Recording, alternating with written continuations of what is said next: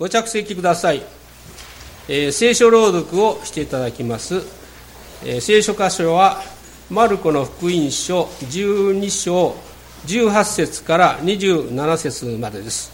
新約聖書の92ページをお開きください。本庁は鷲尾兄弟に朗読していただきます。どうぞよろしくお願いいたします。聖書をお読みいたします。マルコの福音書12章18節から27節までです。また復活はないと主張していたサドカイ人たちがイエスのところに来て質問した。先生モーセは私たちのためにこう書いています。もし兄弟が死んで妻を後に残ししかも子がない場合にはその弟はその女を妻にして兄のための子を設けなければならない。さて7人の兄弟がいました。長男が妻をめとりましたが子を残さないで死にました。そこで次男がその女を妻にしたところやはり子を残さずに死にました。三男も同様でした。こうして7人とも子を残しませんでした。最後に女も死にました。復活の際彼らがよみがえる時その女は誰の妻なのでしょうか。7人ともその女を妻にしたのですがイエスは彼らに言われた。そんな思い違いをしているのは聖書も神の力も知らないからではありませんか。人が死人の中からよみがえる時にはめとることも嫁ぐこともなく天の御使いたちのようです。それに死人がよみがえることについてはモーセの書にある芝の箇所で神がモーセにどう語られたかあなた方は読んだことがないのですか。私はアブラハムの神イサクの神ヤコブの神であるとあります。神は死んだ者の神ではありません。生きている者の神です。あなた方は大変な思い違いをしています。以上でございます。聖歌隊の新聖歌253番の賛美に続きまして内田牧師より「生きている者の神」と題して説教をしていただきます。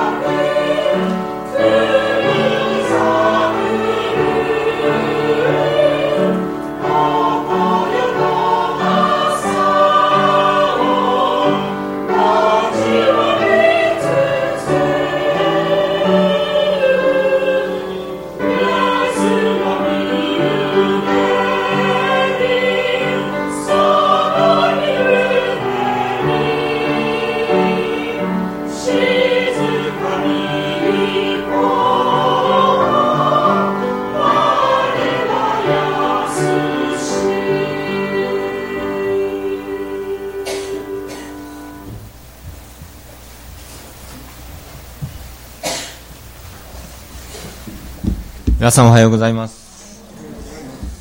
こうして共に礼拝を捧げる場に集えたことを感謝をいたします。今日また御言葉をいただきます。その前に一言お祈りをさせていただきます。私は山に向かって目を上げる。私の助けはどこから来るのだろうか。私の助けは天地を作られた主から来る。恵み深い天の父なる神様、今日こうして11月の第三聖日を迎え、安息の時、まず神の国と神の義を求めて、この宮に集ってまいりました。聖霊様が一人一人をお導きくださって、この場に集い、心からの礼拝を捧げています。一週間の歩みはそれぞれ異なりましたけれども、あなたは私たちを守ってくださり、また暗い時も、あなたは眠ることなく、まどろむことなく私たちを守り、支えてくださったことを覚えて皆を崇めます。それぞれにまた課題や困難、試練があるかもわかりませんけれども、そういうところからもあなたは助けを与え、そして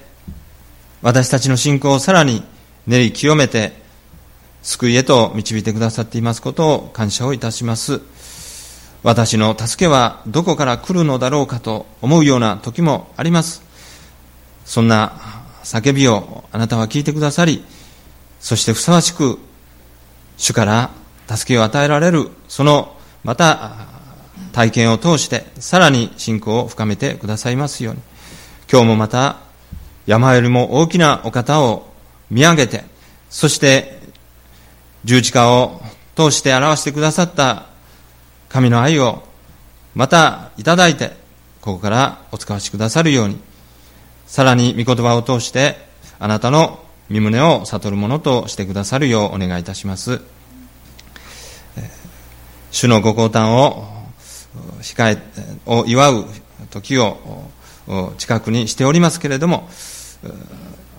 そのことも覚えながら、またこの時、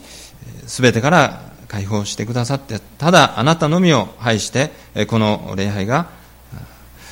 清められて、主に受け入れられるものとなりますように、今からのひととき、主が導いてくださいますよう、語る者をも憐れみ、最後まで支えてください。御言葉だけが人々の心にとどまりますよう、お委ねし、主キリストの皆によってお祈りをいたします。アーメン。今日も聖書を開かせていただいております。聖書の中に、この人という字が出てきますけれども、これを人と読む場合と、美とという読む場合とがあるということに気づきます。ユダヤ人にはユダヤ人のように、ギリシャ人にはギリシャ人のようにというような読み方あるいは違法人というようなそういう読み方があります。それと先日も出てきましたあのパリサイ人という読み方ですね。それとか罪人。そういうふうに読む場合もあります。今日もこのサドカイ人というふうにこう出てきます。パウロが書きましたその手紙ローマの手紙えコリントの手紙この新海訳聖書を開きますとどうも振り仮名がついていないということで、まあ、どちらでもいいのかということなのでしょうか。ローマ人への手紙と読んでもいいしローマ人への手紙と読んでもいいということなのかもしれません。口語訳聖書ではローマ人への手紙コリント人への手紙と振り仮名が書いてあります、まあ、私自身の漢字では何々人という響きよりも何々人という響きの方が何かこう柔らかいっていうか丁寧な感じがすると思うんですけれども、えー、まあ、それぞれのその文脈とかあるいはその中に書かれているその中でこう読むべきだ、えー、こちらを読んだ方がいいのではないか、まあ、そういうのがあるんだと思うんですが、まあ、私たちはこう振り仮名に沿って、えー、読ませていただく、まあ、それが一番いいんでしょうけれども、まあ、要は、まあ、おそらく他の漢字でもそうなんですが、あまあ、時々間違って読むこともありましょう。でもそれはあの気にすることはないと思うんですね。誰だって間違いはあります。でも肝心なことはどう読むかではなくって何が書かれているのか。神様がこの聖書を通して私たちに何を語りそのメッセージを聞くということですね。ですからあローマ人のへの手紙なのかローマ人への手紙なのかそういうことよりもローマ人への手紙ローマ人の手紙が何を私たちに今日語っているのか神様は何を私たちに言おうとしているのかそれを聞くということですね。それが大事なことである。そのように思うわけであります。えー、先ほど出てきましたこのサドカイ人のことなんですけれども、えー、前回も立法学者パリサイ人祭司長たちえ彼らがイエスをこう責めてそしてなんとかこの民衆からイエスの指示をなくさせてそして彼をあわよくば捕らえさせて抹殺しようと、まあ、そういう目論み企みがあったということを見ました。今日もこのサドカイ人がやってきましてイエス様に質問を投げかけたというそういう箇所であります。このサドカイ人というそういう人はどういう人なのか。これを調べてみますと当時のユダヤ人社会の中では指導的な立場の人たちであった。知識階級や上流階級のそういうところをこう形成していた人たち、えそしていわゆる大祭司というのはこのサドカイ人の中から選ばなければならない。というようなかなりこの力を持っていた。そういう人たちであります。モーセ五書を非常に重んじていた。しかし言い伝えや戒めは重視しない。そして、えー、世俗的であった。どちらかというと世俗的でいわば合理的な考えをする人。人間の考えや自分たちの経験、まあ、そういうものを重視していた。ですから18節にもありましたようにサドカイ人彼らは復活はないと主張していた。いわば復活なんて非現実的、非合理的だ。もっともっと人間の知恵とか考えとか体験とか、まあ、そういうものを重視すべきだ。霊的なそういう実在というものを信じていない、ま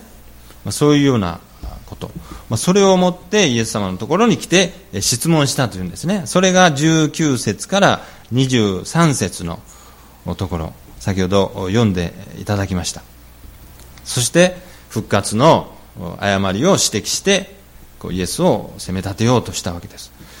その一つの質問の中に、えー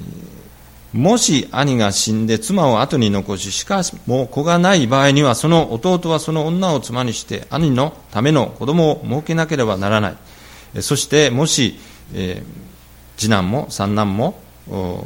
後を継いで、そして、す、べ、て子をなさずに死んだ。そして最後にその女も死んだら誰の妻なのでしょうか？という、そういうまあ、復活の際彼らがよみがえる時にその女は誰の妻なのでしょうか？というような、まあ、質問を投げかけた、まあ、この兄が死んで妻を後に残しそしてその弟があその兄のための子を設けなければならない、まあ、これが二重括弧で、えー、くくられていますこれは彼が決して口から思いつきで言ったのではなくて新明記の25章の5節に書いてあることを彼は引用したんです。25章の5節兄弟が一緒に住んでいて、そのうちの一人が死に、彼に子がない場合、死んだ者の妻は、家族以外のよそ者に嫁いではならない。その夫の兄弟がその女をめとって妻とし、夫の兄弟としての義務を果たさなければならない。難しい表現してますが、ここに言われているように、もし兄が死んだら、次にその次男が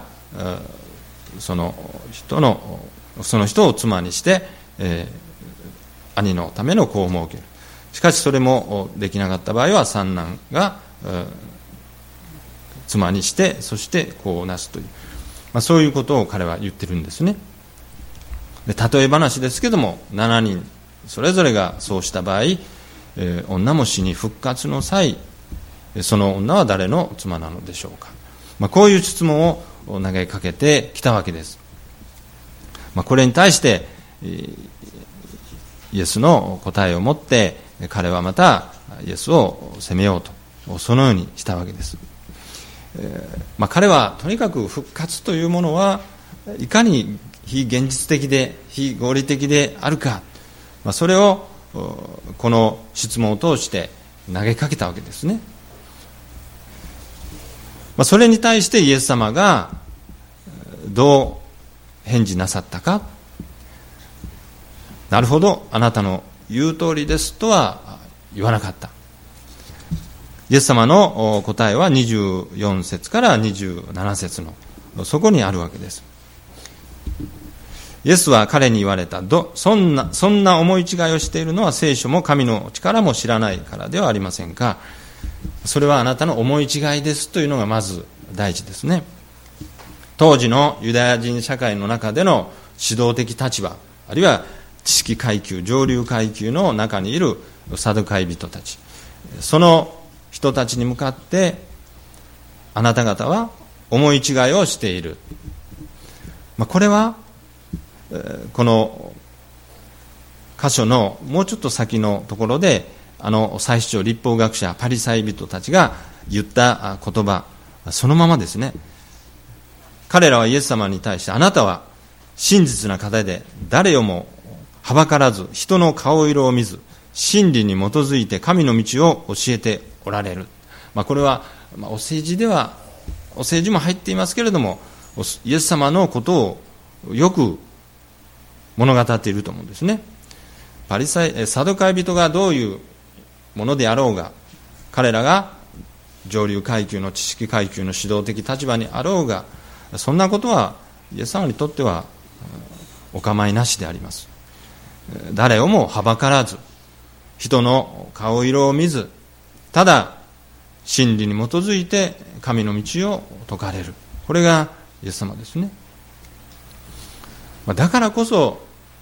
イエス様は十字架にかけられたということも言えるわけです。でもイエス様は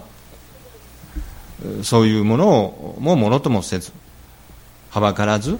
人の顔色を見ず真理に基づいて神の道を説かれる。私たちがもしキリストの道を歩む主の道を同じように私たちも歩むとするならばこういうこともしっかり覚えておかなければいけない。もちろん人と人との関わりの中でその対処の仕方というのは私たちも神様から知恵をいただくんですけれどもこの神の道を歩む神の道を説くということにおいては真実にあってそして誰をもはばからず人の顔色を見ず真理に基づいて神の道を教え語りそしてそれを伝えていく。まこれを曲げてはいけないということですね。そしてもう一つは聖書も神の力も知らないのでしょうというわけです。論語読みの論語知らずというのがあります。それに習うとおそらくイエス様が言いたいのは聖書読みの聖書知らずということになるんでしょうか。なるほど聖書はよく読んでいる。しかし聖書の言われていることが分かっていない。聖書の知識はたくさん持っている。しかし聖書を通して語られている神のメッセージには一向に耳を傾けていない。神の御心に耳を傾けない。決して聖書読みの聖書を知らずになってはいけない。大切なことは私たちが聖書を何回読んだとかどれだけ知っているとかそういうことではない。神様がこの聖書を通して私たちに言わんとしていること語ろうとしておられるその神の声をしっかり聞いてその御心を知るということ。これはしてはいけない。これはしてもよい。これは言ってもよい。これは言ってはいけない。そういうような神様の戒め命令それに忠実であるかどうか。それが大切なことなんだろう。ですからこのサドカイ人に対してイエス様はそのようにまずおっしゃったわけですね。あなた方はお違いをしている。聖書も神の力も知らないのでしょう。そのように言うわけです。彼らはなるほどこう儀式をする。それも厳かにする。おそらく装束も何かそれらしい立派なものを着ていたんでしょう。なるほど外目は信仰深いような立派なお方のように見えるがしかし彼らは心から神を崇めず神に従わずそして神の力も当然知っていない。そういう者たち。そういう思いでイエス様は答えなさった、そのように思うわけです。彼らのその知識や論理的なその考え、まあ、それは優れているんですけれどもそういうものはかえって災いで素直にその信仰に入れない。率直に神の身旨を受け入れられないというそういうことが彼らにはあったわけですね。自分の知恵とそして自分の経験だけで何でも判断しよう、まあ、そういうようなこのサドカイ人たち。では私たちはどうだろうか。私たちもサドカイ人を非難できるようなものだろうかと考えさせられるわけです。この天地万物すべてのものがこうあるわけですけれどもそういう中で私たちは知恵もありまたいろんな経験もしてきた。それだけで全てを判断できるかどうか。いやそうじゃない。私たちの知らないもの理解しえないこともたくさんあるんだなということを知っています。いやむしろもうほとんどほとんど知らないんじゃないか。と言ってもいいくらい私たちの知恵とか知識とか経験というのも本当たかが知れている。もうほとんどのことを私たちは知っていないしまた知りよう知り得ない理解し得ないそういうものもあるということを知っているか分かっているか分かっていないかそれで大きく分かれると思うんですね。人間の分からない世界そういうものがあるということですね。知り得ないものもある、まあ、そういう世界を私たち信仰者は神の世界とこう言うわけですしまた人間の届かない世界。あるいは人間が踏み込んではいけないそういう領域。それを神の領域と呼んでもいいかと思うんですね。ですから私たちのわからない理解しえない神の世界。あるいは踏み込んではいけない神の領域。そういうものがあるんだということをまず理解してそこから始めていく。サドカイ人たちはそれをしていなかったわけです。例えば私という一人の人間の存在。これについてもサドカイ人流に言うと人間というのはこうでああでこうなってこうこうして私は今ここにいるんだというおそらくそういうふうに言うでしょう。でもそれだけだろうかというんですね。私たちがこの世に生まれてきた。それをただ知識や経験で語ることもできます。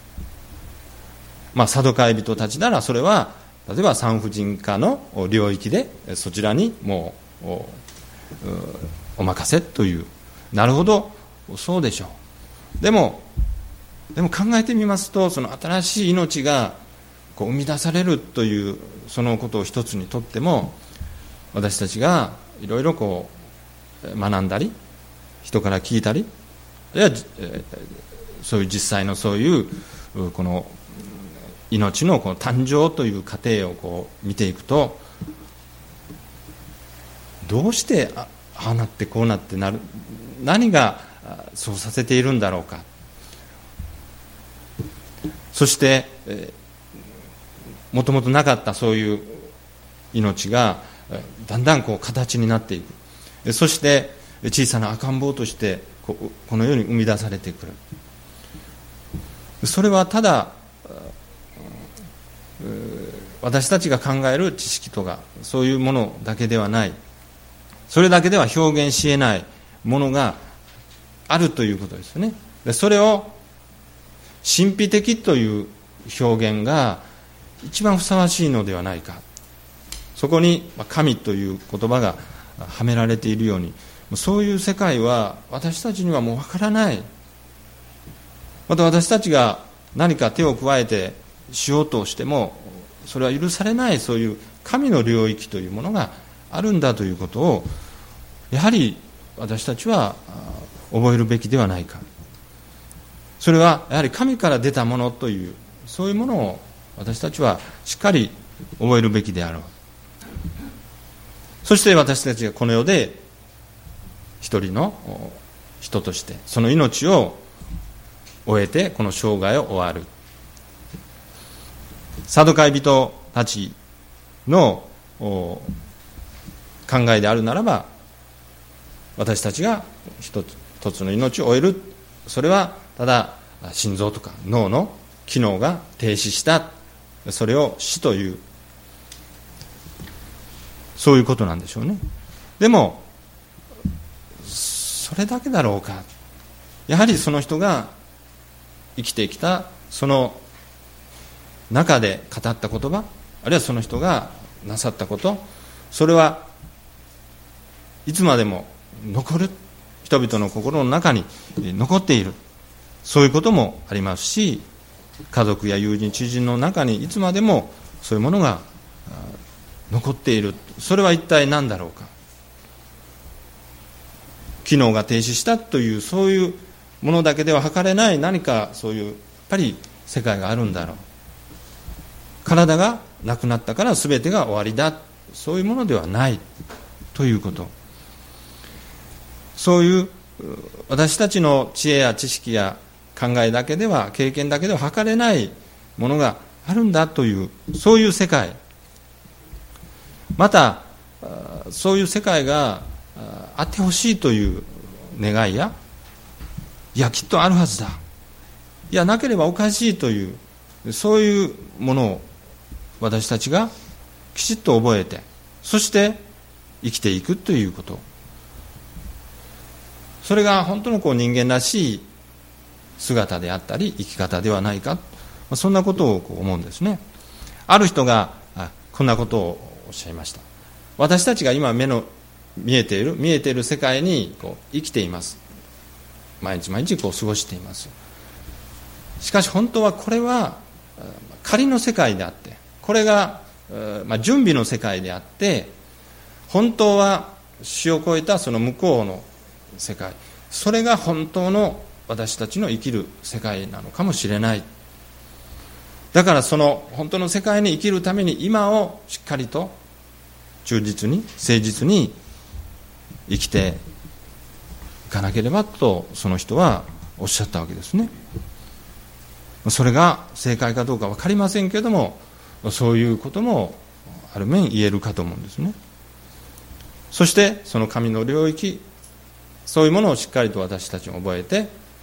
聖書ではそれを天のふるさとというような表現をしています。そこに向かって今をこう生きていく。またそういう神の領域神の世界また天のふるさとそんなものはもう非現実的で非論理的だばっさりこう切り捨ててしまうというそういう世界は本当にこう味気ないそういう世界ではないだろうか。そんなふうに思うんですね。ですからこのサドカイ人とが言うように復活あるいはよみがえりそういうものをこの人間の知識や知恵や経験で語るとするならば彼らというの言うように復活というものはないんだと。そういうふうにこうなるわけですけれどもイエス様はここで、え、お答えなさった。そのことはよみがえりあるいはこの復活というものは霊的なことである。いわば神の世界神の領域の世界のことを言っているのだ。そのことをまずこのサドカイ人たちが理解しない限り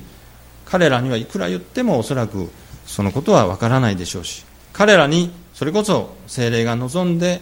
彼らの悔い改めとそして彼らのこれからの信仰にかかっているわけですね。ですから彼らの言うようにこの7人ともその人を妻にしてそしてみんなこう死んでしまった。そしたらよみがえった時にその人は誰の妻なのでしょうか、まあ、彼らはこの現実的なこととこの霊的なことを混同して混ぜてそしてイエス様にそのことを質問したわけですね。それは質問自体がもうナンセンスであるということ。そのことを彼らにまずそのことを理解してもらえない限り話は進まない。彼らは人が死人の中からよみがえる時にはめとることも嫁ぐこともなく天の御使いたちのようです。それに死人がよみがえることについてはモーセの書にある芝の箇所で神がモーセにどう語られたかあなた方は読んだことがないのですか。ですからその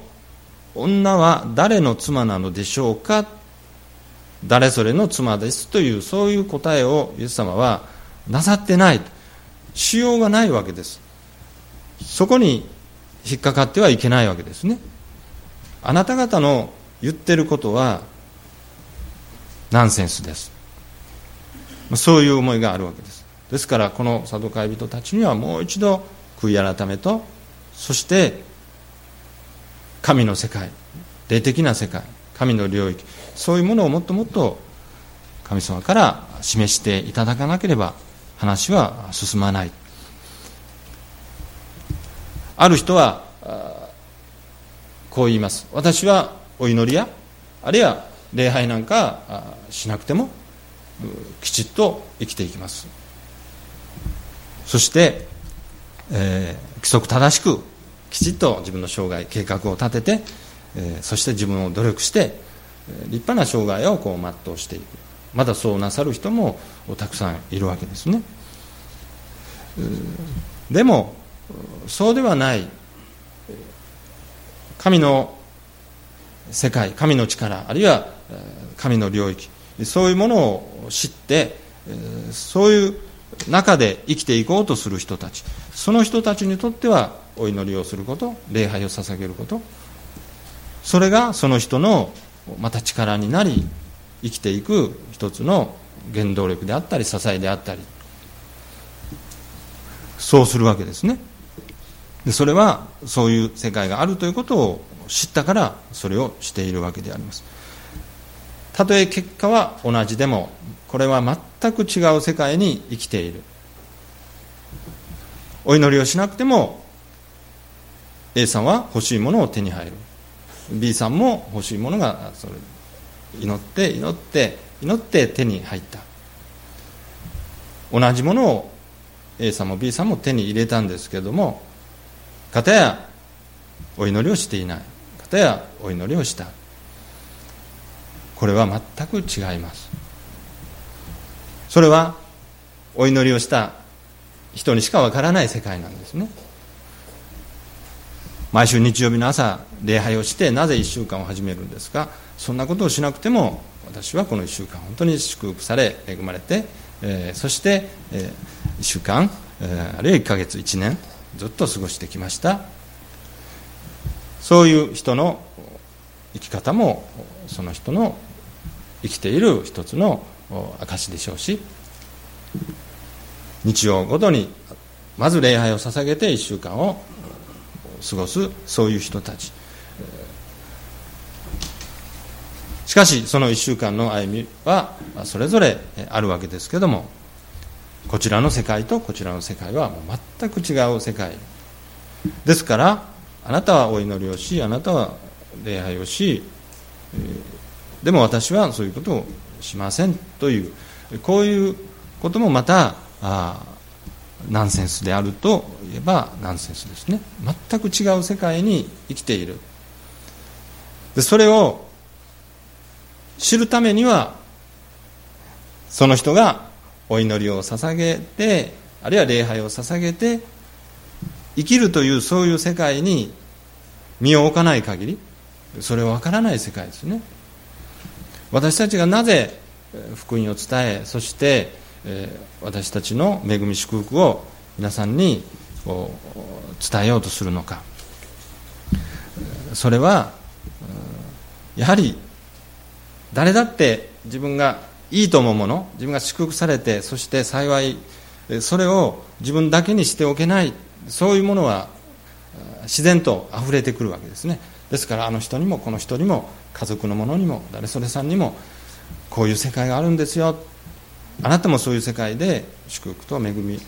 そして幸いな生涯を過ごされませんか？という、まあ、一つのお勧めであったり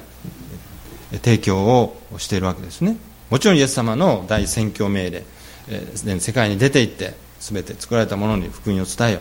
そういう御言葉があるわけですがイエス様もそういう思いですね。なんとかそれを知っていただきたい。中にはああそういう世界もあるんですか。いや私もそういう世界に行ってみたいです。という人もおられますしいやもう結構です。私はもう私なりに、えー、そういう世界でない、えー、自分の努力で自分の頑張りで、え、そして、え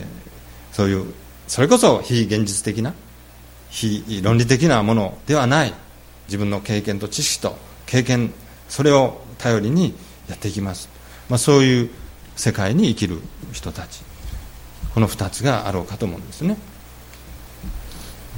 それはもう全ての分野において言えることです。政治の世界でもそうです。この日本の国があるいは世界がこれからどうなっていくんだろうか。自分の考え自分の経験。それだけでこの日本の国を何とかしようと頑張ってくださっている人たちもいます。でもそうではない。私たちは本当にこうしようと思ってもなかなかできない。私たちの力の限界もある。人間というのはそういうものだ。だからこそこの全知全能の神にまず祈ってそして神様は日本の国を憐れんでください支えてくださいなんとか私たちにもこの国が祝福されるようにあるいはその国民が祝福されるように間違ったところに行かないように神様どうぞ助けてください導いてくださいというそういう祈りを捧げる。そしてその仕事をしている人たち。私たちは私たちは直接そういうところに携わらないものであるとしたならばどういう人にそれを託すのかというのは私たちのこれからの判断にこうかかっているんだと思うんですね。本当ならばこういう時、まあ、日本はなかなかクリスチャン人口が少ないですからそういう力という面ではまだまだ及ばないですけれどもそれでもやはりこういう日本が混沌としているそういう状況の時に日本の教会あるいはクリスチャンたちが本当に心を一つにして日本の国のためにあるいは日本の国を担ってくださるリーダーのために本当に祈らなければいけない。そういう思いがするわけですね。私たちもやっぱり一人のこの日本国民としてましてや信仰者として神様に祈りつつ正しく導かれるようにこの国が決して間違ったところに行かないようにというそういう祈りは捧げていかなければいけないと思うんですね。えイエス様がそのようにしてサドカイ人たちに返事をなさった。え、そのこと。それは霊的な世界があるんだということを彼らは言ったわけですね。そしてもう一つのことは私はアブラハムの神、イサクの神、ヤコブの神であると書かれています。神は死んだ者の神ではありません。生きている者の神です。あなた方は大変な思い違いをしています。イエス様がこのサドカイ人たちに、あるいは今日の私たちにも同じように語っていてくださることは、この言葉なんですね。神は死んだ者の神ではありません。生きている者の神です、死んだ者の神ではありませんと聞くと何かお亡くなりになった方々に対して、失礼な言葉ではないかと思う節もあるんですがそう取る必要はありません、イエス様がおっしゃったことは死んだ者いわゆる亡くなった者たちのことはここでは今語るべき時ではない。サドカイ人たちはもうそういう現実的なことしか考えない。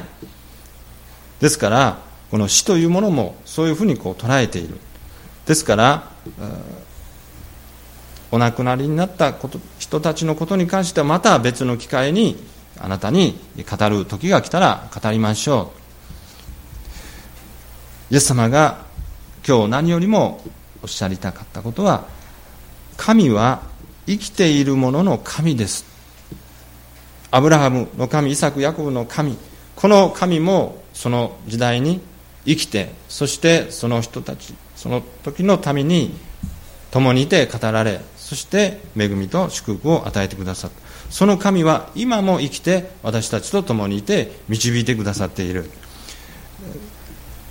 その神を私たちは今こう信じて、え生きているわけです、えそしてこの神は語らず動かずそして、命のない偶像ではないんだ。命のある生きた神なのだ。そういうことをイエス様はもう一度改めてここでおっしゃってくださってるんですね。神は生きているもの今生きているものの神であり共に生きてくださるお方なのだということですね。ですからかつてはこの死とかその弔いについて、考えたり語るということは不吉不吉であるとかその縁起が悪いとか、まあ、そういうふうに言われた時代がありました。日本の中でですね。でもそれは本当に正しい在り方だろうかということが人々の中に少しずつ芽生えてきたわけですね。自分が命が与えられそしてこの生涯を全うしてやがて死を迎える。そのご本人がもう自分のこれ後のことはそのことは誰かしかるべき人にもうお任せです。あと私が言った後はもう誰かがあもうしてくださいという。それで本当にいいんだろうか。そのご本人の思いとか願いとか望みとか全く反映されずにその弔いが行われたりしたとするならばそれは非常に残念なことだろう。そういう思いが少しずつ芽生えてきた。ですから今ではやはり自分の生きてきたことそのことをきちっともう一度整理する時あるいは死というものをもう一度きちっと考えてそしてそういう死を迎える時が来たならば誰かのお任せではなく自分がきちっとそれを整理しておく。あるいは自分の愛する人たちの中でもしそういう方が必要ならば一緒に生きている時にそれをきちっと整理して整えておきましょう。そしてその後のことはもう神様の世界ですからそれは神に委ねましょう。大事なことは神は生きているものの神です。今日生きている明日も生きるであろうその私たちと共に生きていてくださるそのお方である。そのためにやはり死というものをきちっと理解し整理しそして葬りについてもちゃんと整理しておく。それはなぜか。それは今生きている私たちが今日という日をしっかり生きるため精一杯生きるため死というものをきちっとゴールをきちっと整理してそして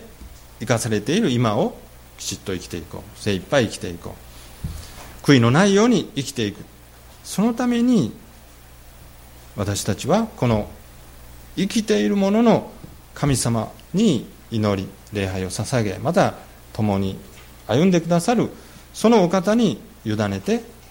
生きていく。それが本来の人間の姿ではないか。そのことをイエス様は今日私たちにもう一度覚えるように言ってくださってそのように思うんですね。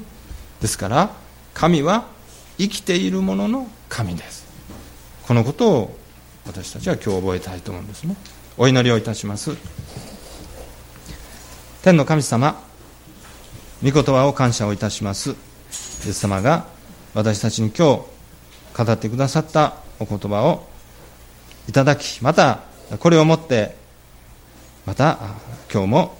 生きていきます。そして私たちには手の届かない。また神様の許しなければ入れない。その神様の世界神の領域のことを神に委ねまた私たちの信仰によってそれを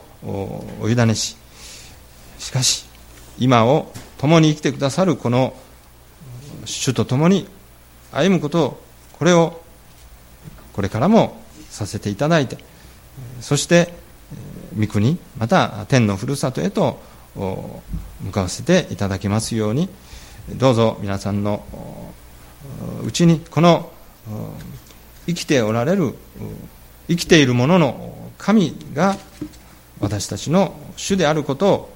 今日覚えるものとさせてください。キリストのお名前によってお祈りをいたします。アーメン。